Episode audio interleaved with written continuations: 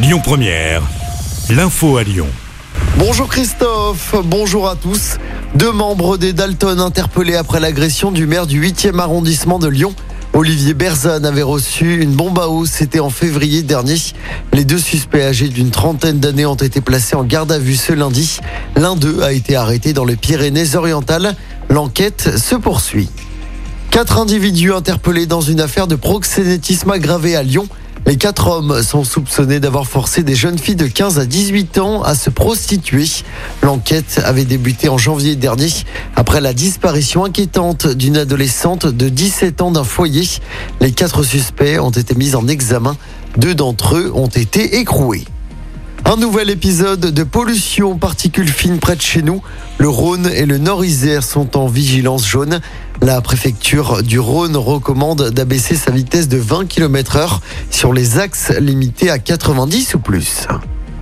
15 érables ont été plantés dans le 8e arrondissement hier sur la place Ambroise Courtois. Une démarche qui s'inscrit dans le plan nature de la métropole de Lyon. Plus de 4000 arbres ont été plantés dans la métropole l'année dernière. C'est trois fois plus qu'en 2018. On écoute le vice-président de la métropole de Lyon délégué à l'environnement. Si on veut influer et sur le climat, et sur la biodiversité et sur le bien-être, on ne peut pas se zoomer uniquement sur un quartier ou sur une commune. C'est bien sur un ensemble. Sinon, ça ne sert à rien de faire un îlot très très vert si au milieu il n'y a rien.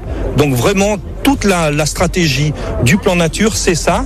La reconstitution de 12 corridors écologiques, c'est vraiment pour qu'on puisse faire rentrer de la nature, faire rentrer de la fraîcheur en ville.